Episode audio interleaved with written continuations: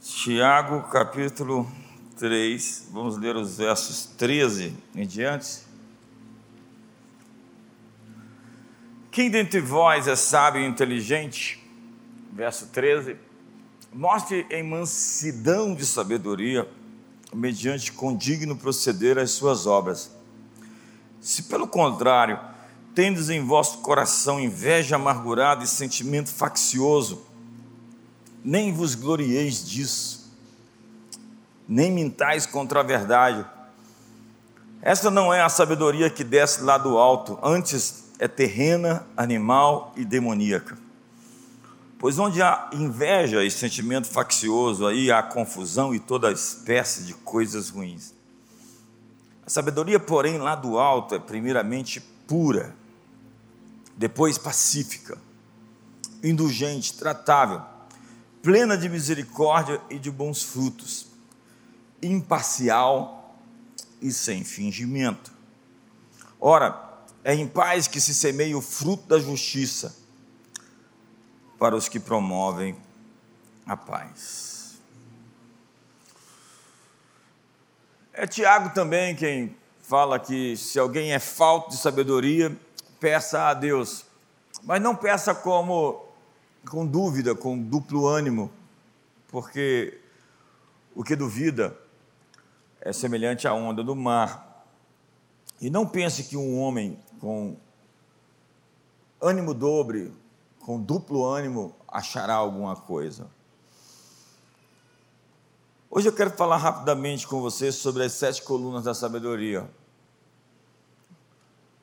O texto diz: Quem dentre vós é sábio e entendido, mostre pelo bom procedimento, em mansidão de sabedoria.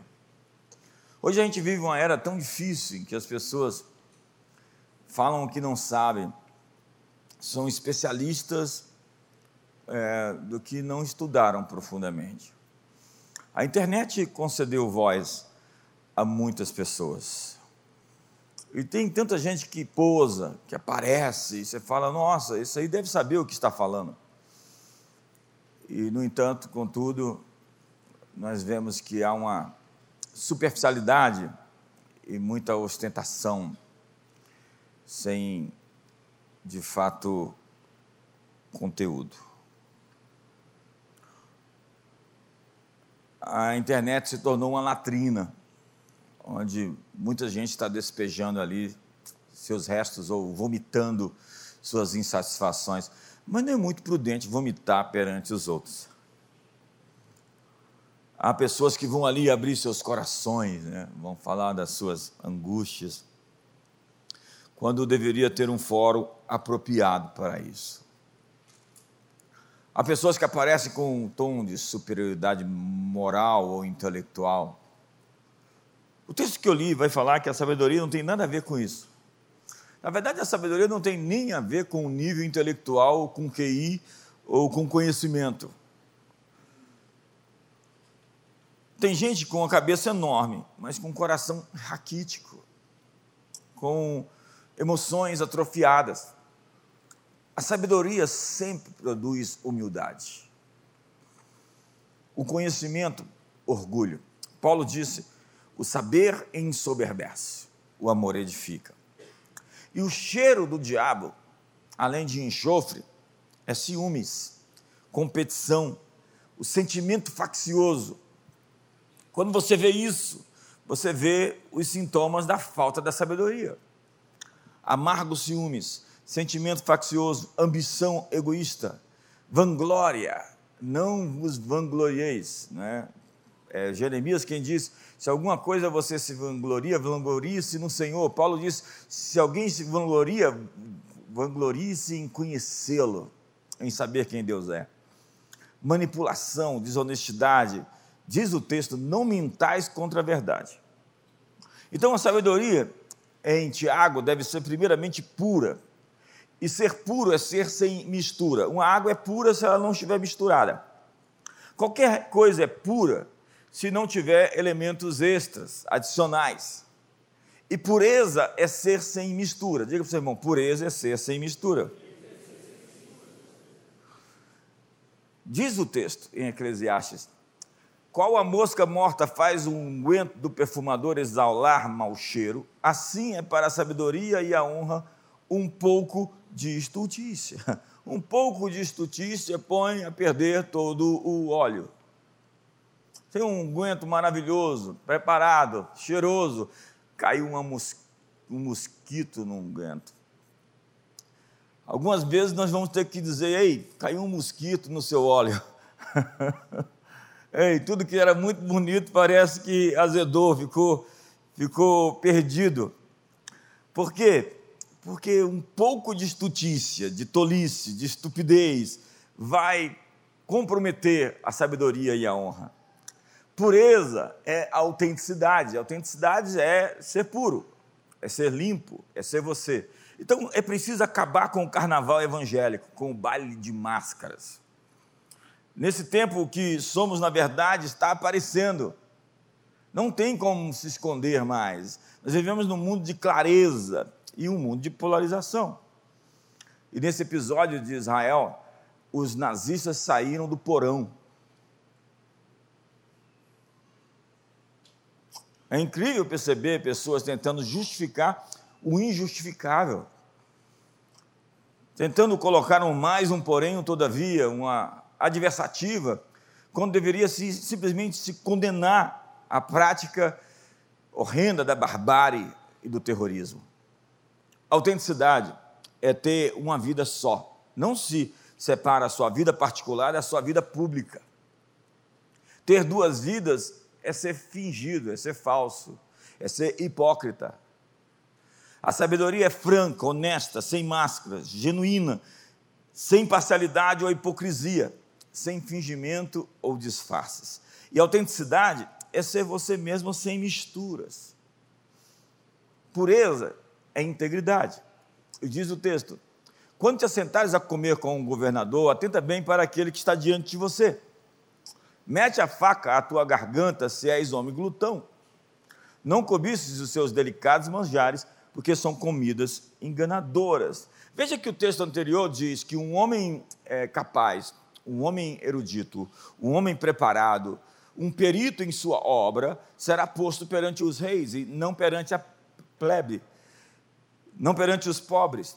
Um homem excelente no que faz será posto na mesa dos reis. E o texto continua dizendo: Mas se você tem fome demais, quando se assenta para comer no governador, enfia a faca no teu pescoço. A excelência lhe põe assentado à mesa dos príncipes. Mas esse ambiente é cercado de tentações. Encoste a faca na sua própria garganta se for um homem de grande apetite. Não seja distraído pelas riquezas do rei. Há pessoas focando nas bênçãos, ao invés de focar no dono, no Senhor, em quem dá as bênçãos. A sabedoria é sempre relacional. Não troque um lugar de influência por aquilo que o rei possui. Não troque sua oportunidade de influenciar por benefícios próprios. A posição que eu ganho pela excelência só pode ser mantida pela integridade. Por integridade, entenda, plenitude inquebrantável, totalidade sem falta de nada, solidez moral. As pessoas hoje são tão plásticas, eu vou escrever um livro, no meio desse livro tem um capítulo chamado O Homem de Plástico. Nós vivemos numa sociedade líquida, uma sociedade que derrete, as coisas não são consistentes, elas não são permanentes. As pessoas estão defraudadas emocionalmente, elas estão prostituídas, e quando elas assim o fazem, elas se tornam muito sem consistência, dissolutas. A dissolução dilui o ser. Então as pessoas ficam pastosas, elas não são firmes, elas não são fortes. Quem se envolve com pornografia é, ou com pecados, perversão sexual, sempre é uma pessoa ali sem, sem densidade, sem profundidade, sem solidez, sem firmeza. A dissolução dilui o ser. E essas pessoas estão assassinando a sua eh, personalidade. A deformação da personalidade é a recompensa do pecado sexual.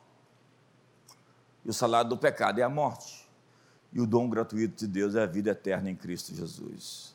Quando Deus preconiza em Sua palavra para você ter um casamento e ser fiel ao seu esposo e à sua esposa, Ele está lhe protegendo de destruir você, como você foi feito para ser. Quantos estão me entendendo aqui hoje? Me ajuda aí. A integridade faz você de uma peça só, faz você ser uma peça só. É isso que significa integridade. A palavra aplo significa feito de uma peça só. Então não tem aquela dubiedade, não tem aquele fascínio, aquela, aquele escorregão, aquele apetite que está solto e lhe controla, lhe conforma. Então nós temos uma vida completa, integral e completamente estável. Ser inteiro é ser compacto. Jerusalém é uma cidade compacta. Compacto é que tudo está ali, presente. As coisas que precisam estão presentes. É íntegro, é integral. Integral é inteiro. Então, ser puro, a sabedoria é pura porque ela é íntegra. E ser integral é cuidar de pequenas coisas da vida. Ei, pequenas coisas falam muito. Como você lida com o, a prestação de contas em centavos? Vai falar se você está pronto para obter milhões.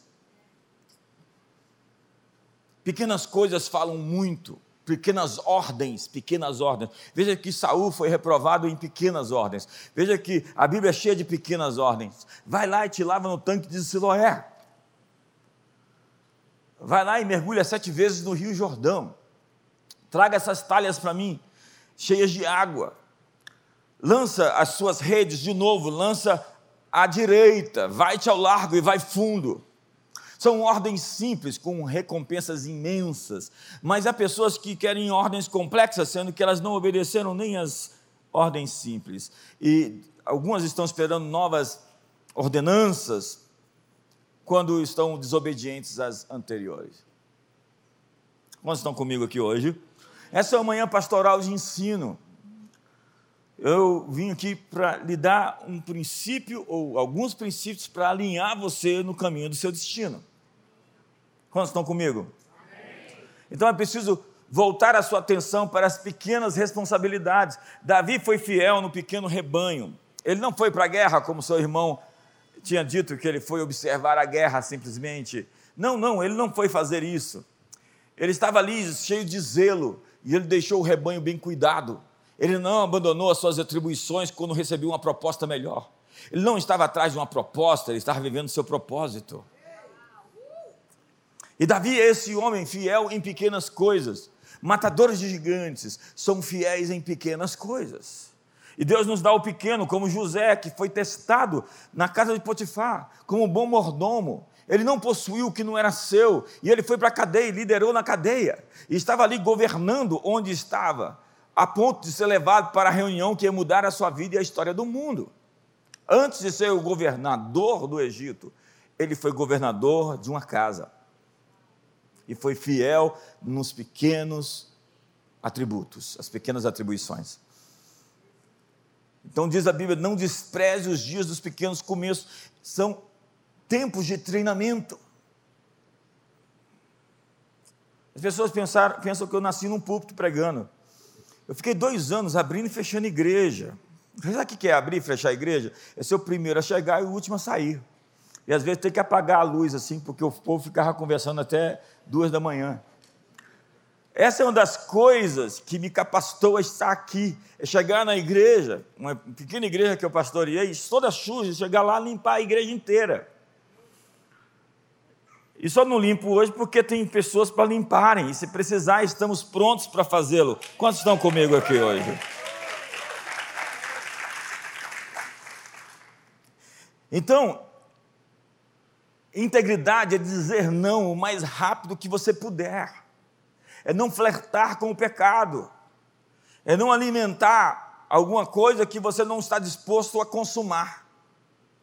Então, rapaz, se você não está realmente afim de dar o seu nome para essa moça, não fica olhando para ela e dando para ela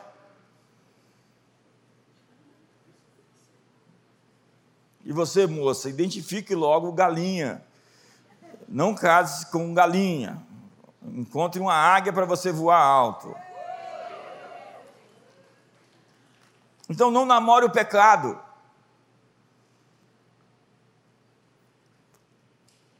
José não se entreteu, entreteu é se demorar. Ele sabia o que, que tinha dentro dele: instinto, paixão, desejo. Então, quando ele viu que o negócio ia ficar feio, ele correu. E na corrida deixou uma prova, que era o seu manto, que foi usado e que não era prova. Era uma falsa acusação. Então, quando ele viu que a coisa não estava boa, ele saiu correndo. E é por isso que Paulo diz: eu não sei por que eu estou falando tanto isso hoje. Fugir da prostituição, resistir ao diabo. O diabo você resiste, o diabo você enfrenta. A prostituição você corre dela. Alguém está comigo aqui hoje? Então não se justifique para cobrir uma falta.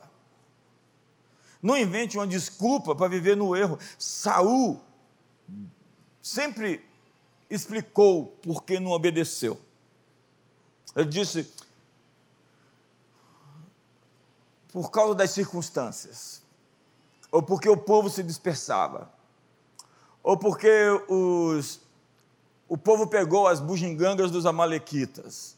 Ele sempre tinha uma explicação para não ser obediente a Deus. Alguns colocam a culpa no Satanás, foi o diabo. Não, foi você. Foi uma escolha sua. O diabo não controla 100% ninguém.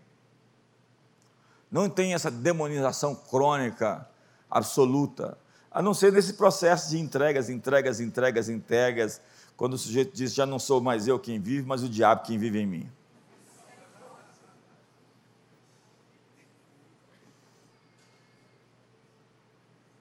Tem gente que faz pactos entregando o seu corpo para que entidades ocupem o seu corpo.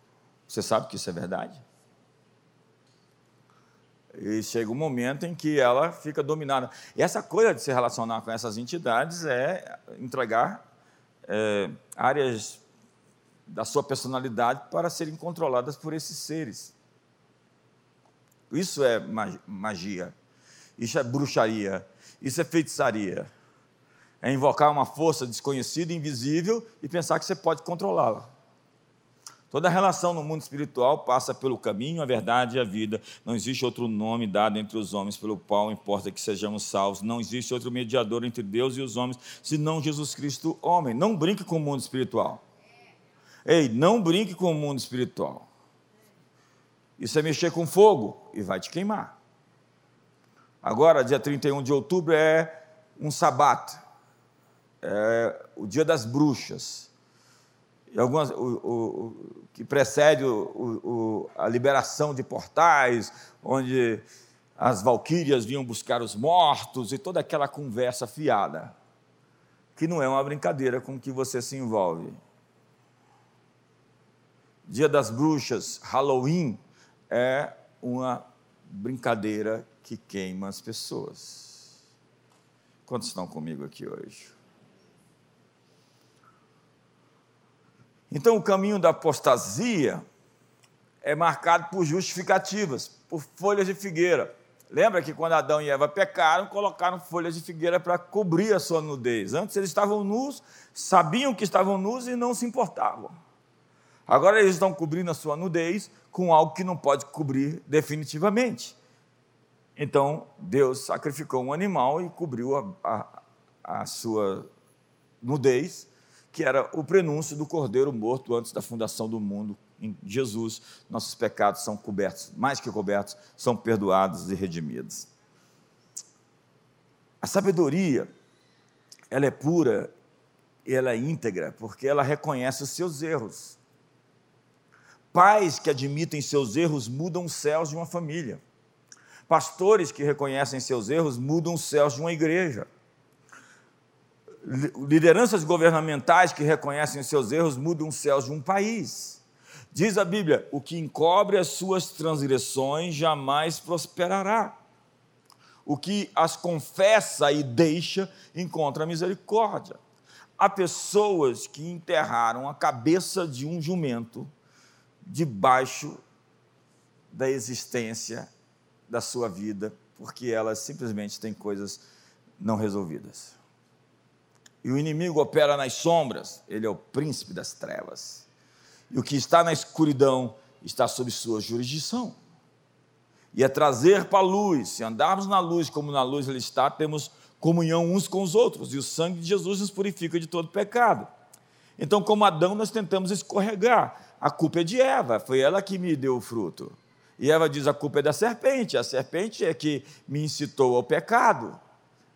E a serpente olhou para um lado, olhou para o outro, não viu ninguém, não tinha mais ninguém para culpar. Então, assumir sua responsabilidade, dizer sim, o, o problema é meu, é a grande chave para você destravar as portas que estavam fechadas. Eu conheço pessoas que vivem em negação com relação aos seus erros. E é incrível, porque somente um rebelde habita em terra estéreo. E pessoas que habitam no deserto, que moram no deserto, que não saem por um tempo de florescimento, de frutificação, elas têm que questionar a si mesmas. Se alguém reclama, reclame cada um dos seus próprios pecados. É do coração que procedem as fontes da vida. Se tudo está dando errado, o problema está no coração. Quantos estão comigo aqui hoje? Alguns não levantaram a mão, não estão comigo. Tudo bem, eu entendo.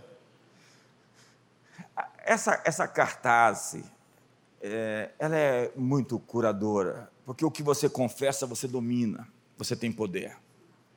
O que você esconde, está sob outra jurisdição. Então você precisa de amigos. Ontem eu estava conversando com um amigo e eu falei: que pena que Fulano não tem amigos. E uma pessoa sem amigos é uma pessoa entregue a si mesma, onde os seus pontos cegos ficam à mostra e começam a se agigantar, porque não tem ninguém para dizer: ei, tem algo errado nas suas costas. Não, eu não tenho ponto cego, é claro, você não está vendo.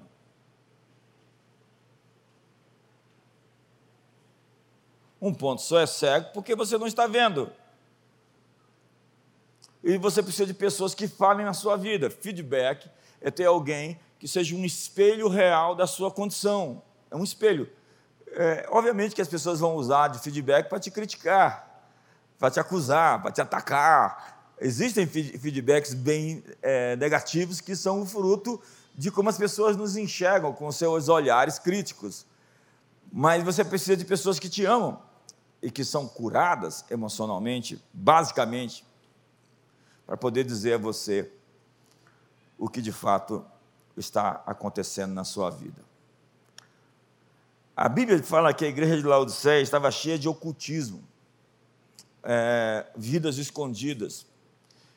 Eles viviam uma vida na margem, eles eram neutros. Eu tenho problema com gente neutra, gente que não toma posição gente que não assume um partido, que não se coloca, que sempre espera quem é que está ganhando para depois. É por ali que eu vou, já que está ganhando aquele. É você assistindo um, um jogo de futebol. Para quem você está torcendo? Para quem for ganhar.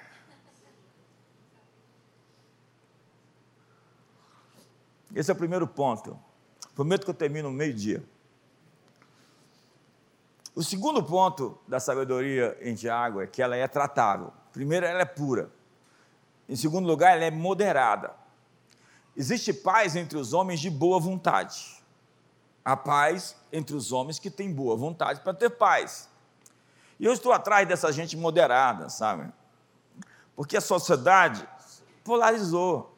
É incrível como as pessoas têm pedras nas mãos. As pessoas radicalizaram, elas viveram sob tanta tensão, sob tanta tensão e o tempo todo sob tensão, onde não existe mais tranquilidade, onde a tratativa não se tornou mais elegante e educada. É incrível o tanto de gente que eu tenho que bloquear nas redes sociais. Porque se você entra na minha casa e é mal educado comigo, eu vou te convidar a sair. E as redes sociais são minhas. E só vão ficar ali as pessoas que foram educadas. Você está me assistindo na internet? Discorde com elegância, porque senão você não vai ter mais como discordar de mim nas redes sociais. E eu vou te mostrar como. Quantos estão comigo ainda? Muito obrigado pelo entusiasmo. Agora, o que fazem os tratáveis? Eles fazem perguntas, eles pedem orientação. Os tratáveis sabem que nenhum de nós é tão esperto quanto todos nós juntos. Os tratáveis ouvem, eles mudam de opinião, eles admitem quando estão errados, eles aprendem com os seus erros, eles conhecem suas limitações. É, eu coloquei algo esses dias e pareceu alguém é, pronunciou que eu estava em cima do muro. É, eu coloquei algumas polêmicas esses dias para fazer as pessoas pensar. Porque meu trabalho é fazer as pessoas pensar e não mastigar a comida e dar na sua boca. Quantos estão comigo? E, e eu coloquei: se eu acredito em algo que é verdadeiro, eu não tenho problema de ser questionado. Porque o, o máximo que pode acontecer é eu mudar de opinião. Agora, se eu não permito ser questionado em nada disso, é porque minha confiança é frágil. Acredito, eu estou nesse pregando Jesus, porque eu tenho todas as razões para dizer que Jesus é real, Ele é poderoso, Ele está vivo. E, e isso não é uma questão. E, e, se alguém indaga isso, eu tenho todas as formas de dizer que Ele é o mesmo ontem, hoje, para sempre será quem sempre foi. E que a Bíblia é a palavra de Deus, ela não só contém a palavra de Deus. Eu tenho várias provas, nessa minha jornada eu coloquei tudo na mesa. É, teve até um momento em que eu estava lendo as genealogias de Jesus e diz que Jeconias não teria um descendente no trono de Israel. E eu fui lá e vi numa genealogia de Jesus que tinha lá Jeconias na ascendência de Jesus. E eu falei, como pode? E o que aconteceu? É que eu disse, seja Deus verdadeiro e todo homem mentiroso. Vamos mais à frente e a gente vai descobrir não era de, de fato a genealogia de Jesus, era a genealogia de José. Mas Jesus nasceu e foi de Maria. É outra genealogia, não tem Jeconias. Então toda a Bíblia, a Bíblia sempre tem uma explicação para aquilo que parece, parece obscuro. Deus sempre tem uma resposta para aquilo que parece contraditório. Seja Deus verdadeiro e todo homem mentiroso. Quantos estão comigo? John Maxwell disse: as pessoas tendem a acreditar que são indispensáveis que o mundo irá parar e perecer se alguma coisa acontecer a elas. Mas eu sinto dizer, como alguém que já fez muitos enterros, que a vida continua. Dê um sorriso para o irmão do seu lado. Eu gosto, eu gosto do, do humor britânico. Diz que Churchill uma vez estava em uma reunião e chegou uma mulher, uma dama da corte, e disse: Se eu fosse sua esposa, eu colocava veneno no seu chá. E olhou para ela e disse: Senhora, se você fosse minha mulher, eu tomava.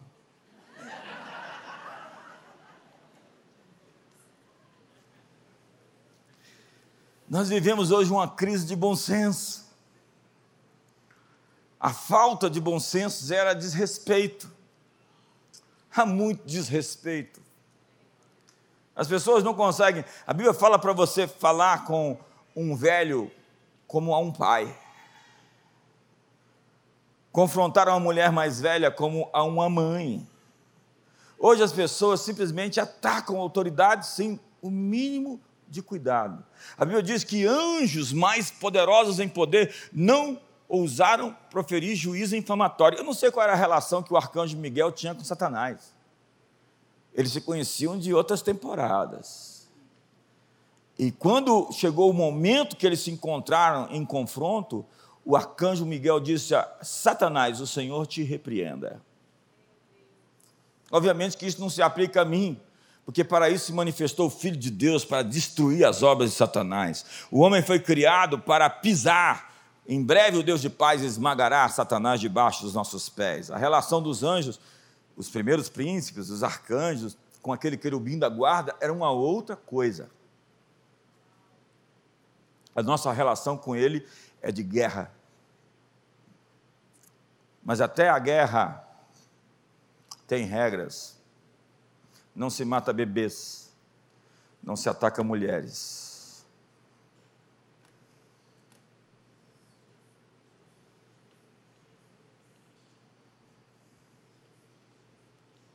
Agora, o que é desrespeito? É quando as pessoas telefonam para o seu celular e perguntam: quem está falando? Olha lá, eu, eu estou falando. Para quem que você ligou? Antigamente tinha aquelas empresas que ligavam sete da manhã para você, com propaganda. Agora tem aquelas que ficam procurando no meu telefone, a Sônia.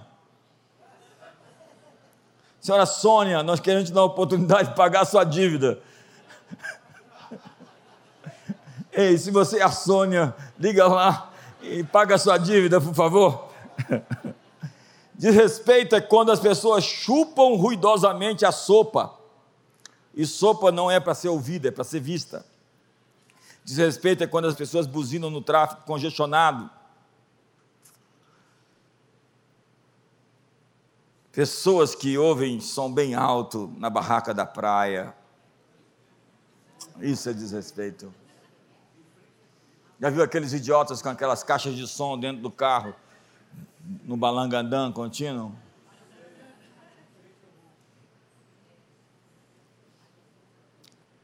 Desrespeito é quando as pessoas vêm de outra direção e tomam a vaga do estacionamento que eu estou me preparando para entrar. Ainda saem rodando a chave. E já aconteceu comigo. Eu falei, Deus dá o que ele procura para ele. Eu oro mesmo. Ele está procurando algo, Senhor, que ele encontre. Desrespeito é pessoas que furam fila no supermercado, no banco, no cinema. Pessoas que colam panfletos na porta da sua casa ou na empresa e aquele panfleto não descola. Desrespeito é quando as pessoas saem da igreja no meio da palavra.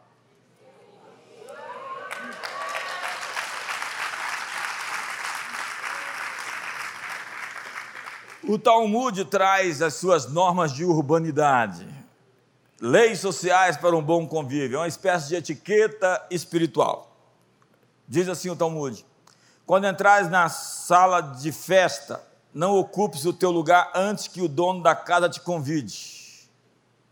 Na verdade, você não senta antes que a autoridade se sente. Jesus diz: senta mais atrás e espera para alguém te convidar para sentar na frente. Outra regra importante hoje na nossa sociedade, não aqui, talvez ali em outro lugar, aquele que é convidado não deve convidar mais ninguém.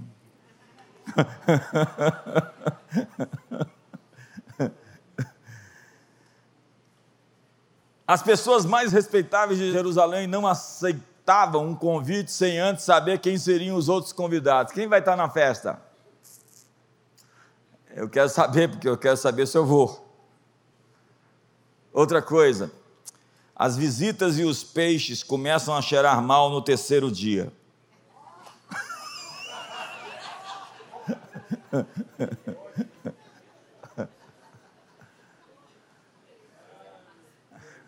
A sabedoria é pura, é tratável, mas a sabedoria é pacífica. Um homem de paz carrega paz em seu coração. Salomão era um homem sábio e um homem de paz. Homens sábios são homens de paz.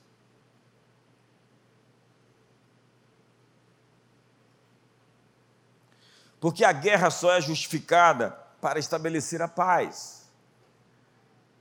Ei, não entre numa guerra sem recompensa. Às vezes as pessoas querem nos meter em confusão, e eu digo: não, essa guerra não tem nenhuma recompensa. Essa luta vai matar todo mundo. E entre mortos e feridos, ninguém venceu. Mateus capítulo 5 diz: Bem-aventurados os pacificadores, porque serão chamados. Deus chama de seus filhos aqueles que carregam paz no coração. Porque os pacificadores não abdicaram de lutar. Eles procuram paz e só lutam guerras com recompensas. Os pacificadores aprenderam a administrar seus próprios corações. A palavra humildade tem a mesma raiz da palavra humor. ou umidade. Então não é humilde quem não consegue rir. Ri às vezes de si mesmo. Há pessoas muito rígidas, há pessoas perfeccionistas. Há um ditado chinês que diz: Felizes os que riem de si mesmos, porque nunca deixarão de se divertir. Eu aprendi a me divertir às minhas próprias custas, para lidar com o meu orgulho. Então diga para o seu irmão: ria de si mesmo. E se você está perto de um homem casado, diga: ria da sua esposa, para você não enlouquecer. Mulheres são, são engraçadas. Eu estava lá no Ceará, eu falei: os cearenses precisam de um estudo, precisam ser estudados. E aproveitei e falei: a disso também precisa ser estudada.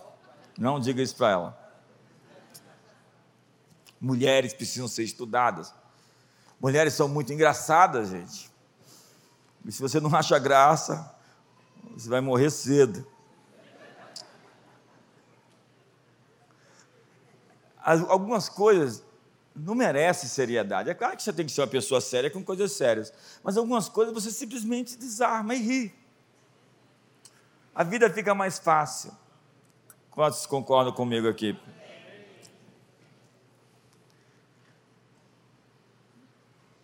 E normalmente nós refletimos a imagem do nosso ambiente. Isso chama-se espelho social. Ló mudou para as campinas de Sodoma e a sua esposa e as suas filhas foram comprometidos pelo modo de vida. Eles não moldaram a realidade, eles foram moldados por ela. Tanto que a Bíblia diz que Ló se oprimia pelo estilo de vida de Sodoma. Ele foi incapaz de mudar seu ambiente. Só pessoas realmente que têm essa impermeabilidade. Essas pessoas fechadas, muito sólidas, conseguem dar forma ao ambiente ao invés de ser formadas pelo ambiente. Eu chamo essas pessoas de arquitetos culturais. Elas modelam, elas moldam, elas dão forma. E esse é o chamado de um líder mudar as circunstâncias ao invés de se adaptar a elas. Porque ver o que está errado, qualquer pessoa consegue ver. Trazer uma resposta àquilo que está errado faz parte de pessoas indispensáveis que precisamos ter perto de nós. A crítica aponta para as nossas falhas, a correção aponta para o nosso potencial. Crer em algo acerca de alguém reforça o comportamento dessa pessoa. Acreditar nas pessoas faz com que elas acreditem em si mesmas. Isso é o papel da liderança, é trazer a latência das pessoas para fora, é ativar sua melhor performance, sua melhor versão, sua melhor atitude.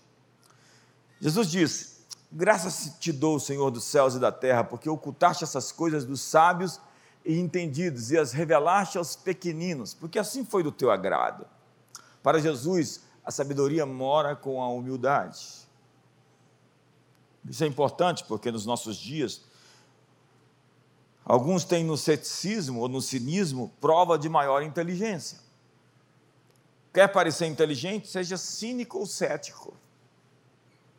Mas a humildade é completa dependência. É não acreditar na sua força, nem produzir filhos no seu braço. Humildade não é impotência, mas poder administrado com um objetivo. Jesus disse: Bem-aventurados mansos, porque eles herdarão a terra. E manso não é lerdo, passado. Manso é ter o poder sob controle. É você poder ganhar dinheiro e aquilo não entrar no seu coração. É você ter o poder de decidir coisas poderosas que foram oferecidas e aquilo não corromper o seu interior. Corromper é cor, coração, romper. É o rompimento interior. É quando o seu interior fica rachado. E há pessoas que não precisam muito. É a teoria dos pequenos poderes. Esses dias eu estava num evento e tinha uma mulher servindo a comida. E ela estava ali como uma gerente agressiva. Nós estávamos juntos nesse evento. E ela simplesmente dominava o ambiente. E ela colocava ordem ali como se fosse um controle exacerbado, de maneira a se tornar um pelotão militar que tinha que obedecer suas regras bem rígidas de como deveria fazer a fila e pegar. Não, não vai pegar. A teoria dos pequenos poderes. Tem pessoas que se sentem em uma cadeira de uma repartição pública e estão ali dominando aquilo de uma maneira grosseira, agressiva e mal educada. É a teoria dos pequenos poderes. Quando alguém pega algo para fazer e se torna um pequeno tirano, um pequeno déspota. Dê um sorriso para o seu irmão, veja se ele está amarelo, ou se ele está vermelho, ou se ele está normal. Humildade não tem nada a ver com posição, ou com riqueza ou pobreza. Há ricos humildes e pobres arrogantes.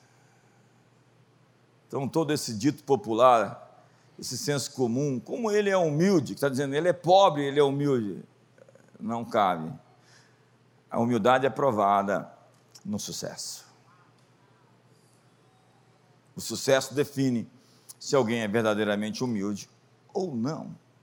Quantos estão comigo? Humildes de espírito, segundo a Bíblia, são os que se inclinam, que se dobram, que se agacham, que têm um, um, um pescoço, porque muitos não são dobráveis. E a vergonha é a maneira de tratar os ensoberbecidos. É incrível, porque às vezes eu tenho essa segurança no falar, e essa confiança, que às vezes para os inseguros se torna arrogância. Para as pessoas inseguras, é, confiança se torna arrogância. Eu estava lá no evento do voo, aí no último dia tem uma mulher com cabeça baixa. Cuidado com a soberba, cuidado com a soberba. Deus abate. Eu falei, é só isso? Só. Fui lá, abracei um. Para uma pessoa insegura, quando você mostra força, aquilo parece soberbo arrogante. Mas arrogância não é pensar muito de si. Arrogância é pensar menos dos outros. Pense bastante sobre si, como alguém criado segundo a imagem de Deus, feito à sua semelhança, criado de maneira incrivelmente poderosa, entretecido como que nas profundezas da terra mas nunca menospreze o seu semelhante e se compare com ele o colocando por baixo. Quantos estão comigo aqui hoje? Jamais crescemos além da nossa convicção da necessidade que nós temos da graça de Deus. E todos nós passamos nos testes da humildade. Quando nós somos desprezados, estamos sendo testados. Você quer ver o seu orgulho ser colocado em teste? É quando alguém critica você ou quando você é diminuído, alguém tenta colocar você para baixo. Ali você está sendo testado se o seu orgulho está vivo ou não. E eu confesso a você que teve algum tempo que eu pensei que eu já estava glorificado. assim, tipo. E Davi é uma imagem clara da graça de Deus. Quando ele vigiava as ovelhas do seu pai, o leão e o urso vieram e ele os matou. E a sua bravura era a expressão da sua confiança em Deus. Ser pastor de ovelhas foi o seu treinamento básico para adquirir grande zelo. Davi amava a Deus e buscava honrá-lo com cada expressão que poderia dar. Veja o seu coração no livro dos Salmos. Davi ensinou sua geração a valorizar a presença de Deus acima de todo o resto. Mesmo diante de uma falha moral terrível, ele se tornou um modelo de como se arrepender profundamente. Ele corrigiu sua trajetória e se alinhou com Deus em seu coração, com um coração segundo o coração de Deus. Sua adoração se tornou o exemplo da vida da igreja no Novo Testamento. Tudo o que Davi fazia era com a com seu coração voltado para Deus. Sua paixão definia um padrão. Ele era um poeta guerreiro. Um homem másculo, viril e terno. Nós precisamos dessa dessa coisa do cordeiro e do leão, ser bravo, guerreiro contra os inimigos e ao mesmo tempo ser terno, carinhoso, amoroso. A liderança máxima é a expressão da força do leão de Judá e do cordeiro de Deus que tira o pecado do mundo. Quantos estão comigo aqui ainda? Então, sua maior descoberta foi sobre a resposta que Deus dava à sua adoração. Ele percebeu que a presença de Deus habita no louvor. E quando você adora, você chama Deus para as suas circunstâncias. Deus estabelecia seu trono sobre os louvores, os altos louvores de Davi. Ele está entronizado no meio dos louvores do seu povo. Davi descobriu o coração de Deus e é o único assim chamado de um homem segundo o coração de Deus. Davi tem que ser estudado. Depois de Jesus, ele é o homem mais citado na Bíblia. E Deus não queria mais sacrifícios, ele queria um coração rendido. Tem pessoas querendo prestar um serviço para Deus, renda seu coração. Pare de lutar com ele, se entregue. E rendição é o mesmo que adoração, é proscrunel. Deus procura verdadeiros prostradores que se entregam, que se dão, que se rendem. É na tenda do encontro. E é no encontro com Deus que nossas vidas são mudadas. E quando você comparece todo dia perante Ele, Ele alinha seu coração e seu espírito, mostrando a você os caminhos da vida. Quarto lugar, eu tenho dez minutos para terminar. Ah. Quantos estão com fome aqui? Obrigado pelo, pela honestidade. A sabedoria honesta. A sabedoria é cheia de misericórdia. Miseruscárdia significa colocar o seu coração nas misérias de outra pessoa, nas angústias, no caos e na tragédia. Deus colocou o seu coração em nossas misérias. A Bíblia diz que o que perdoa a transgressão busca a amizade. Mas tem pessoas com um arquivo, um arquivo morto do que foi feito contra elas. Elas guardam rancor, guardam amargura e, no primeiro momento, elas vão às forras. Essas pessoas são perigosas, elas estão atrás de vingança. Diz a Bíblia que três coisas fazem a terra tremer: o servo que governa. A teoria dos pequenos poderes é quando um escravo assume uma posição de autoridade. Então ele vai se vingar de todo mundo. José chegou a uma posição de autoridade e ele foi machucado e ferido. E ele chorou, chorou que toda a casa de Faraó ouviu. Mas ele não foi às forras, ele não puniu, ele não machucou, ele não feriu, ele não pagou com a mesma moeda. Ele estava pronto para o governo, porque seu coração estava limpo. Quantos estão comigo aqui hoje, em nome de Jesus? Então, as pessoas odeiam quem lhes costuma lembrar seus fracassos. Eu gosto de uma frase do Murdoch: não lembre as pessoas aquilo que você quer que elas esqueçam.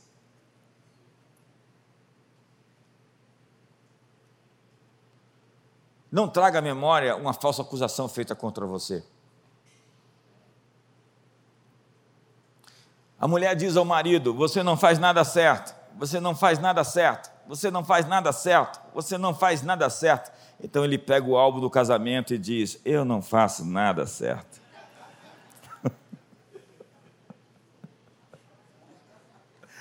ah, Jesus. Você pode enterrar um casamento com muitas pequenas críticas. Diga para a pessoa do seu lado: Eu não vou enfatizar os seus erros. Você sabe, há um sábio e um tolo dentro de cada homem. Com quem você falar, ele vai responder. Esse texto é usado com Abigail, que Davi estava para matar Aquele homem que não atendeu quando ele precisou, que era o marido dela. E quando Davi estava pronto com as armas, afiando sua espada, apareceu Abigail e disse: Você não vai querer ser lembrado assim.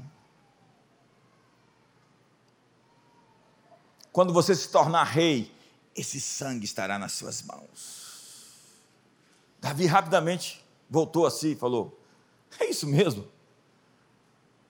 E naquele momento, o Nabal sofreu um ataque cardíaco e morreu. E Davi se livrou de agir como um tolo, porque alguém acordou o rei que havia dentro dele. Nós precisamos de gente que fale com o rei. Às vezes tudo que você tem que dizer é: isso não combina com você. Ei, isso definitivamente não é você. Agir desse jeito não corresponde à sua identidade. Há um tolo e um rei dentro do seu marido, senhora. Fale com o rei. Porque às vezes você está falando com o tolo e o tolo está te respondendo todo dia. Alguém em casa aqui? Não fira mais o que já foi ferido. Não esmague a cana quebrada. Não apague o pavio que fumega. A verdade tem que ser dita com amor. E o amor oferece uma correção. Não é a informação seca. Ninguém suportaria a verdade sobre si sem a graça de Deus. A misericórdia é um princípio mais elevado que o juízo, do que a punição, do que o pagamento. A misericórdia triunfa contra o juízo. Abraham Lincoln dizia: a maneira de destruir meus inimigos é fazendo deles meus amigos. E a Bíblia diz que um homem que torna um inimigo, que cria uma reconciliação, achou favor a graça. Ei, olhe para mim, existem guerras sem recompensas. Esteja aberta à reconciliação. Esse mês será um tempo de paz e reconciliação na sua vida.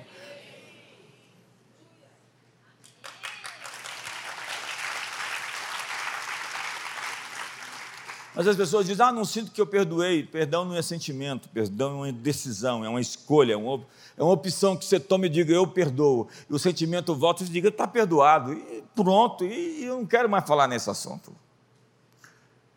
Fique de pé. Chegamos no quarto ponto, não vamos conseguir terminar a mensagem. Eu gosto do Talmud que a interpretação da lei, alguns axiomas, princípios da Bíblia, do, da Torá dos judeus. O Talmud diz: quem é o sábio? Sábio é aquele que aprende com qualquer um. Quem é o forte? Forte é aquele que domina a sua força. Quem é o rico? O rico é aquele que se contenta com a sua parte. A sabedoria é a sua vida. E viver com sabedoria é a chave para riquezas. A Bíblia diz lá em Provérbios: a riqueza e a honra acompanham a sabedoria. Um homem verdadeiramente sábio, ele encontra no caminho riqueza e honra. A sabedoria não é conhecimento, é o uso efetivo do conhecimento que você tem. Você precisa saber Pegar o que você sabe e tornar isso em uma ação. Quantos estão me entendendo? Quantos estão comigo? Pai, que hoje nós tomemos um banho de sabedoria. Pedimos sem duvidar e pedimos insights que serão chaves. Hoje nós ouvimos tantos princípios que aqueles que dizem respeito a nós sejam abraçados sejam encontrados, adaptados, absorvidos, internalizados. Que tenhamos a percepção, o discernimento para viver a vida com sabedoria. Uma existência marcada com frutos, A sabedoria prolongará os seus dias. Queremos cumprir todos os nossos dias e ver os filhos dos nossos filhos crescerem. Queremos a sabedoria. Salomão escolheu a sabedoria dentre todas as outras escolhas. Com um cheque em branco nas mãos, Deus lhe disse: peça o que você quiser. Ele disse: Eu quero a capacidade de ouvir. Ouvir. A sabedoria é relacional. Você precisa continuamente ser atualizado. E eu quero liberar sobre você uma atualização. Depois de muitos confrontos, eu estou dizendo, você está em modo atualização. Você já viu os vírus? Os vírus que estavam impedindo você de atualizar seu sistema. E hoje entre em modo update. Há uma nova versão sua surgindo. Ela é melhor. Há esperança para o seu futuro. Deus não confronta você para lhe deixar na posição onde você está. Ele corrige você para que você dê um passo novo ao seu futuro. Então, ele está lhe fazendo mais maleável, mais sábio. Você errou no passado porque você não tinha a graça que você tem hoje. E a graça está batizando você com a nova estação de frutos, com um final de ano incrível, com novos relacionamentos, com riqueza, com honra e com anos de vida poderosos. Que a sabedoria batize seu coração com ternura, com pureza, com integridade, com misericórdia, com moderação. Moderação. Obrigado, Senhor. Tu és tão fiel, tão fiel e queremos aceitar essa frequência mais alta, mais alta, essa proposta de viver mais alto, uma zona livre de ratos, uma zona livre de cobras, uma zona livre de falsas profecias, de, que são opiniões de pessoas inseguras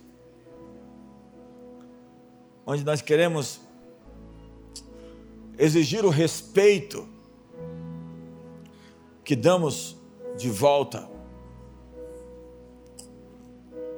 onde exigimos viver uma vida com relacionamentos maduros, saudáveis, fora da roda dos escarnecedores, longe do conselho dos ímpios ou do caminho dos pecadores amando a tua lei, a tua verdade, vivendo em pureza e em verdadeira humildade. Verdadeira humildade. Nossos corações são teus e queremos a coragem do leão. Fogem os ímpios sem que ninguém os persiga, mas o justo é intrépido como o leão. E o quebrantamento do cordeiro,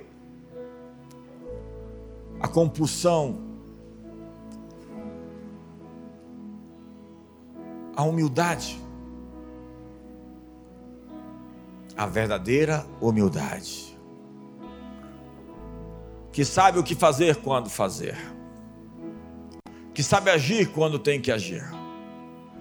E que sabe parar quando tem que parar. Que sabe responder e ignorar as ofensas. Diz a tua palavra que a sabedoria de um homem é ignorar suas ofensas. Ignorar ofensas. Não ser preso no laço da ofensa, no ciclo da ferida. Hoje nossos corações liberam misericórdia e perdão. Estamos limpos para sermos reis, sacerdotes. Levante as suas mãos hoje. Deus está criando um povo apostólico e esses ensinamentos servem, levante suas mãos, para alinhar você no caminho e liberar você no destino. Nós liberamos uma atualização para você nesses dias. Nessas próximas semanas, que você viva a liberdade de ser você, sem mistura, sem a, as trevas, sem os demônios, sem a perversão, sem as sequelas do erro ou do pecado. Que você, de fato, apareça. Que o desenho de Deus para a sua vida e sua história venha a emergir, sem as deformações produzidas pelos pecados cometidos no passado ou pelas heranças genéticas que você obteve. Que o seu verdadeiro você, desenhado por Deus para ser de conformidade com o seu plano, venha aparecer nesse mundo, seja atualizado na sua versão para esse tempo, para essa geração, para essa nova estação. Eu abençoo você com sonhos, visões e profecias, com downloads, com uma unção, uma capacitação sobrenatural para viver em poder e em vitória. E que o amor de Deus, a graça de Jesus e a comunhão do Espírito Santo seja sobre todos um ótimo dia, uma ótima semana.